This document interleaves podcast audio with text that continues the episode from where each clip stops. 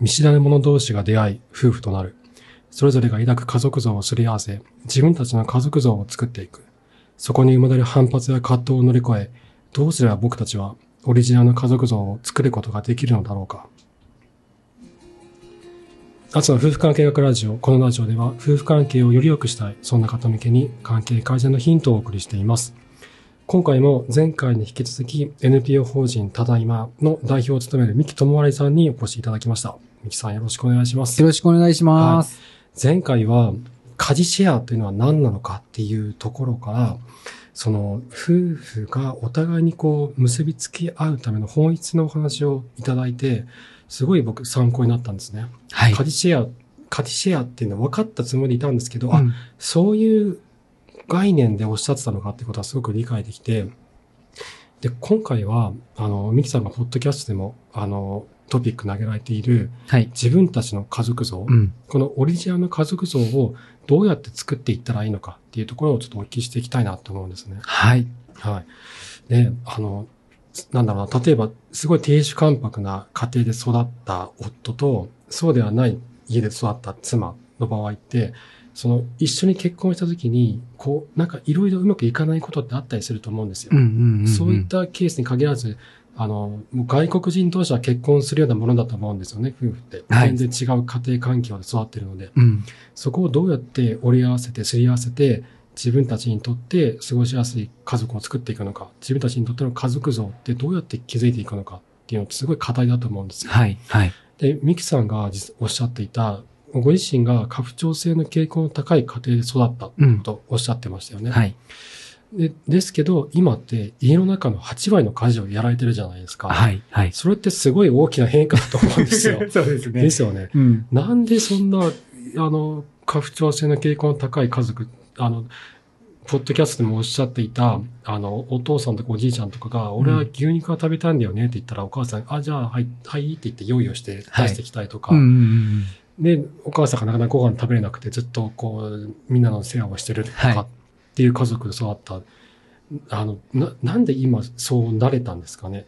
ううん。最初にその、ミキさんのどういった家庭だったかっていうのを教えてもらってもいいですか？あ、はい。もちろんです。えっと、そう、僕の家はね、あの、まあ、田舎の、えっと、家だったので、うん。やっぱり、まあ、男性が基本的には偉いっていううん家だったんですよね。男性が家の中のことだったりとか、うん。えーまあ要は力仕事じゃないこと、家事とか、うんそういうのをやるっていうことは、うん。基本的にはうん。もうないと。うんやっぱそれは女性の仕事であり、うんあのお母さんとかおばあちゃんとかがやることだから、うんそこに口を出す必要はないっていう。料理も掃除も洗濯もはい。男はやらなくていい。基本的にはもうやらなくていいと。うん。で、あのー嫌なことに、うん男がそれを手を出すときはう、ん足りてないんだぞっていうニュアンスを含んじゃうんですよ。ああ、なるほど。そのちゃんとお前ができてないからやってやってんだぞ、みたいな。はい。はあそうだからなるほど。例えば祖父とかがう、んおもむろに掃除を始めたりするんですね。んそうすると、、あの、家中の空気がピンと張り詰めるんですよ。あ、やっべえ、みたいな。ああ、そう、なんかお母さんとかおおばあちゃんが、ああ、私できてなかったのかな、みたいな。そう。やってなかったのかな、みたいな。そこが汚かったんだあな、ーみたいなので、すぐにうん、あのー、祖母とか怖がい掃除を変わるとかね。怖い。うんはい。っていう感じで、うんだからもう若干恐怖な感じなんですよね。怖いですね、それは。はい。うん。そう、っていうのがう、ん。あのー、僕が育てたうん。家の、まうんあその、家事とかのやり方うん。っていうところで、まあ、ね、うん田舎の昔ながらのお家だったら、うん。えー多かれ少なかれそういうところってうんあったりするのかなっていうのは思うんですよね。うんはい。うんなるほど。そう、で、そういった家庭で育ってきたじゃないですか。はいでみ、ミキさん自身も、そういった、なんだろう、そう、なんだろう、そういった感覚ってうんうん持って育ったんですか、そうですね。うんえーっと、あったと思います。まあ今でももしかしたら無意識のうちに、うん。どこか、まあ今あんまないかな。でももしかしたらその、やっぱ意識してないと、うん。そういうところが出ちゃったりとかは、うん。えーするかもしれないなって思ってはいます。自分ではう。ん。それ、そんな人が、うん。なんで8割もか家事をやるようになったんですかね すごいギュンって飛びましたよね。ねギュンって飛びましたね。でも、やっぱり妻と、うん。あの、出会ったっていうところは大きくって、うんそれまでは、うんあの、まあ、そこまでじゃなかったにしても、うんその価値観としてやっぱり女性が家事をやるっていうことに対して、うん違和感も抵抗感もうん一切なく、うなんですね。やってくれるもんだって思って、うん別に疑ってもなかった。んですよね。うんただ、あの、妻がうん、その結婚するときに、うんあの、私は家事が得意じゃないですからって、はっきり宣言を。してきたんですよけね。結婚する前に。結婚する前に。うんはい。で、まあその前にちょっと同棲はしてたので、うん。なんかその気はなんか薄々感じてはいた。なんかあんまやらないな、みたいな。好きじそうそうゃないのかな、そうみたいな。そうそうそう。で、僕が、うん、あの、割と料理が好きだったりとか、あうんの、インテリアをやってたから部屋のことにちょっとうるさかったりとか、うんっていうのもあったので、まあ、えっ、と、うちの妻からしてみたら、うん、えー、多分高いうん。家事、スキルの家事を求められても、うん、私はそんなことはできないし、うん。あの、やるつもりもないですよっていう宣言だったと思うんですけど、うん。その、本当にそれに対して無意識だったので、うん、それを宣言された時に、うん、あの、シンプルに驚いたんうん、ですよね。うん。あ、その言葉の意図する意味っていうのは、うん、僕が妻に家事をやってもらうことを、うん、えっ、と、前提にするなよっていうことであり、うん。それは、、えっ、と、そういう風になるもんな、なっちゃう可能性があるんだなっていうことをうん、知った一言でもあり、うん、その一言うで、ん。いろんなことを僕は考えましたね、その時。う。ん。その言われた時って、うん。いや、好きじゃなく、ないって言ったって、やる、や、やらざるを得ないじゃんとかって思わなかったんですか？やるしかない、やる、やらざるを得ない時あるじゃん。生活するんだから、家事ってやるじゃん。あ、はいはいはい。ただまあ、同棲はしたので、うんできないわけじゃないことは知ってた。ただ好きじゃない、その、できないともやらないとも言ってないんです、彼女うんう。んずるいことに。好きじゃないってないう、好き嫌いの話をしたんですねなるほ。ど。それ、なるほど。はい。コメントしづらいですよね。しづらい好きじゃない。あ、そうですか。あ、そうか。そうかってなる。うんやらないって言われたんだったら、うんやらないのは困るってなると思う。うんできないって言われたら、うんあの、できないんだったらできるようにならなきゃダメだよってなる。うん好きじゃないって言われた時に好きになれとはならない なるほどんですよね。うーんってなった。うーんってなったが、うん彼女がそれを好きじゃないことは、うん十二分に伝わってきた。うんで多う分、ん僕の方が彼女よりもうん家事に対してうの好んき嫌いで言ったら好きなんだろうな、っていうのも、うんなんとなく感じた。なるほど。はいなるほど。みきさんは、その、なんだろうな、平均、平均がわかんないですけど、平均的な男性よりも家事が好きな方なんですか？その料理をしたいとか、インテリが興味があるっていうことは。。はいい。えーと、そう。平均が難しいですけど。家事で言うと、うんあの、僕もともとカフェをやりたかっうんた、大学生の時。だから、えっ、と、料理はうん。好きだったうん。んですよね。だから作ることに対して抵抗感はそんなにうん。ない。うん。でえっ、と、その後インテリアをやろうって思ったので、うんえーやっぱりその部屋のこととか、うん。えーっていうのは、うん。あの、自分なりのこだわりがある。うんで、あのーこれね、インテリアの仕事をしていて。うん。一個、あの、印象的なお客さんがうん。いたんですけど、えその、まあ、夫婦でね、あの、ご来店をされるので、うん。えっ、と、夫婦で一緒に接客を。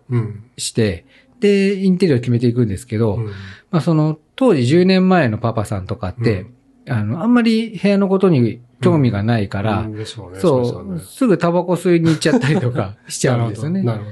で、その間に、うあのーあるママさんとね、打ち合わせをしたら、なんかすごいエレガントな感じの、うんなんかこうちょっとラブリーな感じのうんインテリアにどんどんどんどんなっていくんですよ。うんでもそのパパさんの意見は一個も反映されてないと。うん大丈夫なのかなって思ったら、うんパパさん戻ってきて、うん。あの、こんな感じですけどどうですかって聞いたら、うんあの、いや、まあ、妻が住む部屋ですから、妻の好きにしていいと思います。えーそんなこと言ったんですね。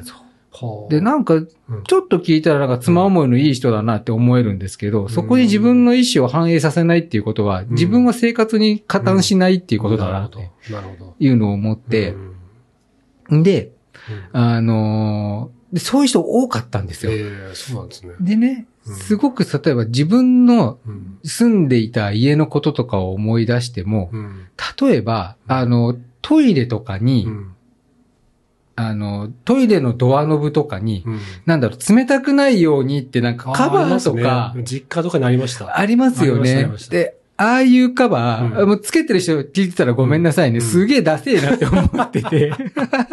まあ確かに。デザインあんまりいけてないの多いですね。そうなんですよ。うんで、そういうのはうんトイレに象徴されるいろんなものっていうのが、うんとにかくダセえなっていうのがすごい多かったりとかうんしたんですけど、うん家の中で実験を握っている人ってうん、家事やってる人なんですよね。うん。だから、その、父にしてみれば、うちの父にしてみれば、そんなこと気も向かないから、うん。口も出さないわけですよ。だから母好みのうん部屋になっていくと。っなるほど。て思った時に、その、僕はうん。妻と結婚をして、うん。その家事を自分がもししなかったら、うんこの部屋、その、それなりにね、一人暮らししてた家も自分なりのこだわりのある部屋だったんですよ。うんこの部屋が全部、あの、妻色になると。なるほど。ドアノブで変な布切れをそう、重ねられるかもしれない。つけかもしれないと。かもしれない。重ねられた時に、うん俺はそれを拒絶することができないかもしれないと。なるほど。断れないかもしれない。断れないかもしれない。でね、あの、実際ね、すごい象徴的なことがあって、えあの、妻とね、その、うん結婚前に同棲した時に、えはあの、まあ、妻の荷物当然入ってくるじゃないですか、同棲したから。うんでいろんなものが入ってきたんですけど、その中でね、一個どうしても許せないものがあって、うん。それがあのピンク色のね、あの、ビビッドなピンク色のでっかい洗濯かごだったんですよ。洗濯の、うちもそうでした、それ。あ、うん。ありました。そう。でね、はいそわの。そのビビッドなピンクが本当に嫌で、うん、これはいかんと。うんその、これだけはうんダメだと思って言ったんですよ。うんこれはちょっと買い替えたいと。うんそしたらもう妻がバチ切れしまして、洗濯をしないお前に、あの洗濯かごについて文句を言う権利はないっつって。めちゃくちゃ言われまして、うんあ、やばいなと。うんこのままではやばいと。洗濯しようと。それで選択しようと思ったんです、ていうのもあったんですよ。うんで、そういうその節々に、うん。その、例えば自分の思ったものを反映できなくなるっていうことだったりとか、うん。妻はうん。その家事が好きじゃないっていう宣言をしてきたってことだったりとか、うん。っていうのがいろいろ重なって、うん。その結果、うん。あのー自分のうん。その無意識の価値観っていうものをね。変えていかないと、うん。もしかしたらいけないのかもしれないなっていうのは思うようになりました。うーんそ例えばその無意識の価値観ってどういったものがあったんですか？なので、えっ、と、そう、あのーうん。無意識だから気がつかないっていうことがですごく大前提にあるんですね。うん。だから、妻がうん。言ったこととか、うん。僕が思ったことに関して、うん。えっ、と、基本的に意識的になるようにしました。だから、例えば、えっ、と、家帰ってきて、うん。あのー妻がご飯作ってなくって、うん。ご飯どうする？ってうん。僕に聞いてきたときに、うんその、え、なんで俺に聞いてくるんだろう？って思った自分がうんいたんですね、当時。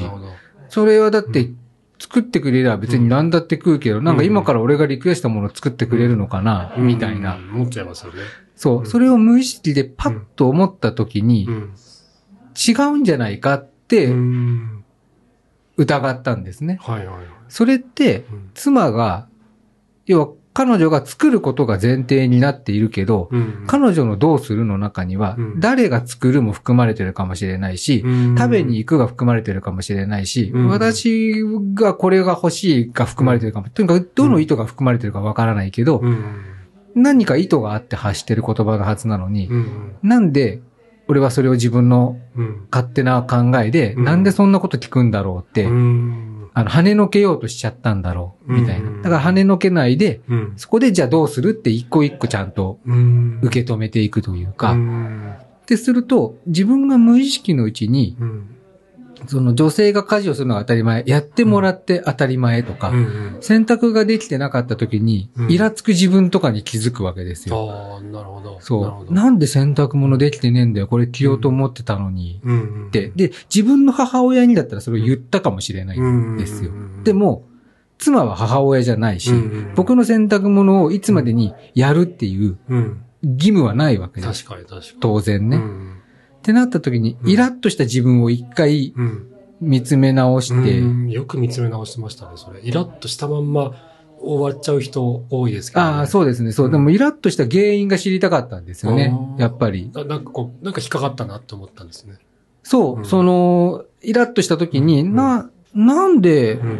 俺は今イラッとしたんだろうと。やってくれてなかった。でもやる約束したっけ？いや、してないな。うん。約束してないのにやってくれてなかったことに対してう、ん。イラッとした。でもやってくれた時にう、ん。そんなにすごい感謝したことってあったっけ？いや、うんなかったよな、とか。うん。とにかくその自分の中の無意識のバイアスみたいなものにうん気がつかないといけないっていううん。意志はすごくあった気がします。はい。それってなんでそういうふうに気にかけることができたんですか？えっとね、うんあのーその、それこそきっかけは妻がうん私は家事好きじゃないって言ったことなんですけど、うんそれを聞いたときに、あの、僕たちはこれから自分たちのうん。家庭を作らないといけないって思っああ、それを聞いたときに。はい。うん。それは、えっ、と、今まで僕が生きてきた家庭でもないし、うん妻が過ごしてきた家庭でもなくって、うん。自分たちで新しくゼロからうん。作っていくうん。ものを作んなくちゃいけないって思った。だから僕と妻のやり方をうん。見つけなくちゃいけないって思ったんですよね。なるほど。うん。二人、二人、二人にとってのやり方を見つけなきゃいけないって思ったんですね。だから妻の価値観を100%受け入れることも別にないし、うん。かといって僕の、えっ、と、意見とか価値観っていうものを彼女に100%押し付けるっていうこともうん。ないです。うん。はい。その、揉めたりしないんですか？二人でこう、自分たちの家族像を作っていこうとしたときに、うん。その、なんだろう、料理のこととか、洗濯のこと、掃除のこととか、もっと他になんか、生きていくにあたっての価値観って多分あると思うんですよね。はいその、子供に対する教育の仕方とか、うん。いろいろ細かいところたくさんあると思うんですけど、はいはい。そういったところで、こう、衝突したいとかってなかったんですか？えっとね、あの、大きな喧嘩っていうのは今まで一回もなくって、で、ただ、あの、一回価値観がうん。バチンと割れた時はうん。あって、はいはい。で、それ何の時かっていうと、あの、娘が3歳になった時に、うん。えっ、と、我が家は京都に移住をしてるんですね。うんで、それなんで移住したかっていうと、その娘の幼稚園環境を変えたいと思って、うんで、それまで行ってた保育園もすごい良かったんですけど、うんまあ幼稚園、4歳から幼稚園選べるので、うん幼稚園選べるんだったらう、んあの、ただ預かってもらうだけじゃなくて、まあなんかこう、もうちょっと、うんえー面白い、うんえー幼稚園に通わせたいなっていうのがうんあったんですね。で、うんまあそこまでは価値観一緒だったんですけど、うんその後、えっ、と、最初鳥取に移住しようっていうことで、け結構いろいろと考えたんですね。あ、そうそう。でね、うん鳥取僕実家があるんですあそうよ。なんですね。で、別に実家があるからだけじゃないんですけど、うんそこにある森の幼稚園っていうところがあって、んで、えっ、と、まあ、実家も近いし、うんえっ、と、森の幼稚園っていうところがあ,、うんって、まあ、そこがすごくいいと。うんで、もう一回見学も行って、うんえー娘も楽しそうにしてる。うんで、もう家も決めてきた。うんで、あとはもう引っ越しの、うんあのー日にちを、うんまあ、残り3ヶ月ぐらい待つだけだと。もうほとんどそこ決定って感じですよね。決定する状態だったんです。うんところが、その森の幼稚園がうんいろいろあって運営に。で、うんえっ、と、夕方までお預かりしてくれる予定だったのが、うんまあ、2時ぐらいまでしかできないと。ああ、早いですね。はいうんで、うち共働きなので、うんえっ、と、妻も仕事をしていると。うん僕も仕事をしていると。うん2時に娘帰ってきちゃったら仕事にならんと。うんうんでも、超田舎なので、うん他に預かってくれるところなんかないわけですよね。うんでも、その、そういう話を聞いたときに、うんうちの妻はめちゃくちゃ切れまして、えっと、だ、誰にですか？あの、保育、幼稚園側に、はい。い。その、まあそうですよね。話が違うってなりますよね。話が違うもあるし、その、まあちょっと細かいことはあれなんですけど、うん要はその幼稚園が掲げてるビジョンとちょっとずれてんじゃないかっていう大事ななところがね、うん。っていうのをうん。すごく感じたみたいで、うんもうそこには通わせんと、嫌だと。なるほど。なったわけです完全にもう、そう。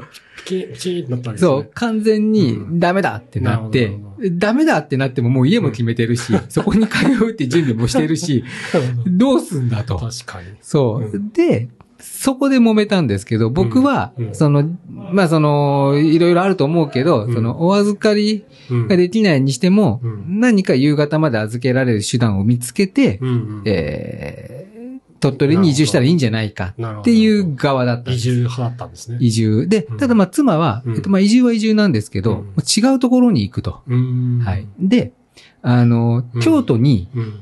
あの、知り合いからいい幼稚園教えてもらったから、うん京都にしようって突然言い出したんですね。鳥取から京都に。そう。うん。突然、今までうん。京都の木の字も出てこなかったのに、うん。急に京都とか言い出して、なんだと、行ったこともねえよ、京都なんて、つって、その、寺しか知らんわ、つって、なって、でも、ん。その、彼女はもういかにその京都がいいかみたいなことをめちゃくちゃまくし立ててきたんですよ。あもう完全に気持ちそっちに行ってたんですね。行ってた。はい。うん。で、うん。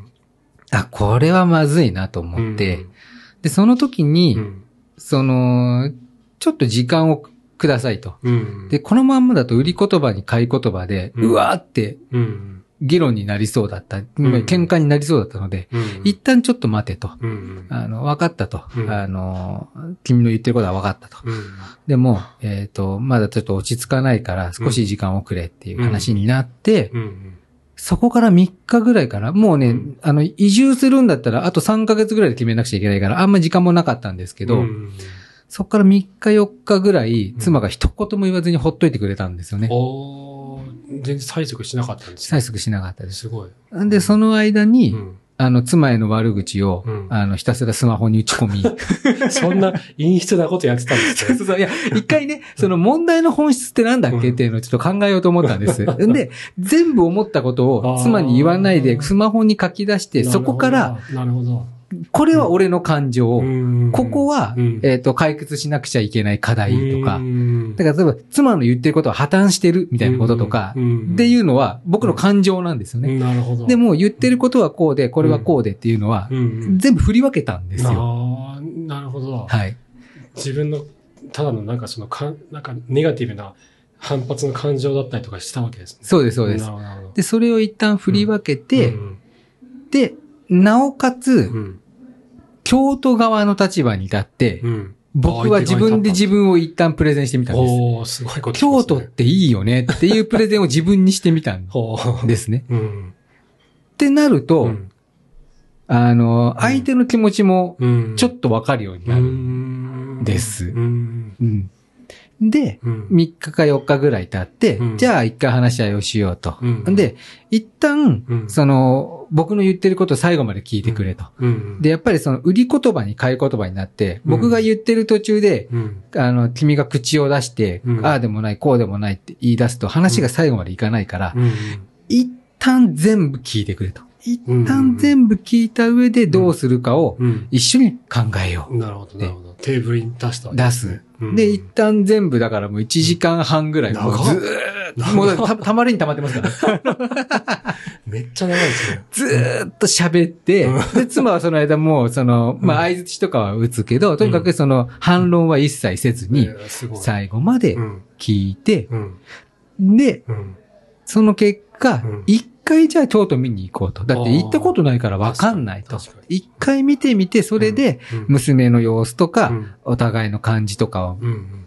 見て、うん。良さそうだったら京都行こうと。うん。で、ここやっぱないわって思ったらちょっと考え直そうとうん。いうふうになって、うんでもまあね、えっとね、一回見に行くってなった時点で、うん8割方僕はもう京都でいいやって思ってるんですよ。そうですよね。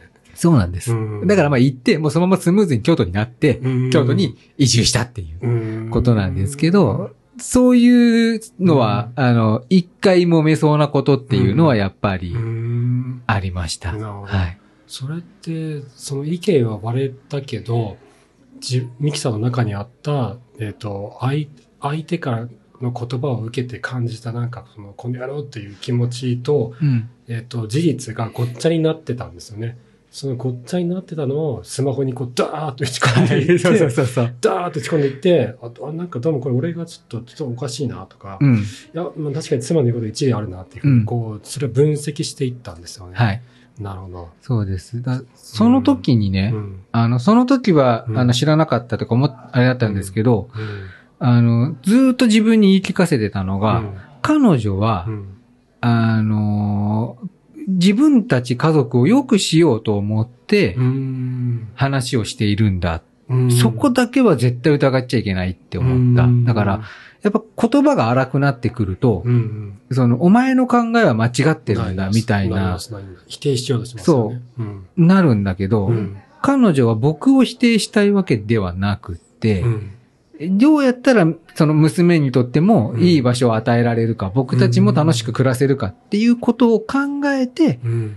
提案してきているんだから、うん。そこだけは疑っちゃダメだっていうのは、うん。あの、書き出しながら何回も自分にうん。言い聞かせてました。流され、流されそうになっちゃうか？ら、そういうふうにきそうそうそう自分の感情に流されそうになる。で、相手をどうやったらうん。追い詰められるか、うん。どうやったら論破できるか、うん。うん。そこをすごく考えちゃう。ん。うん。ですよそうですよね。そうですよね。らそれを考え始めた時に、うんあの、書きながら、いや、でもそれはそうじゃないよねっていうのは自分に言い聞かせながらうん。書き出してました。うん。なるほど。それポイントかもしれないでうすね。ん。相手のことを信じる。自分が否定されてるんじゃないんだ。はい。なんか、どうしてもこう1対1になって、自分と相手みたいな、相手が悪い、ああなたが悪いっていうふうに言い合いになるけど、うん。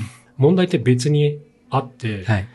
で、問題が別にあるんだってことを認識することと、相手のことを信じること、うん。傷つけようとしてるわけじゃないんだ。はい。俺のことを傷つけようとしてるわけじゃないんだ。っうん。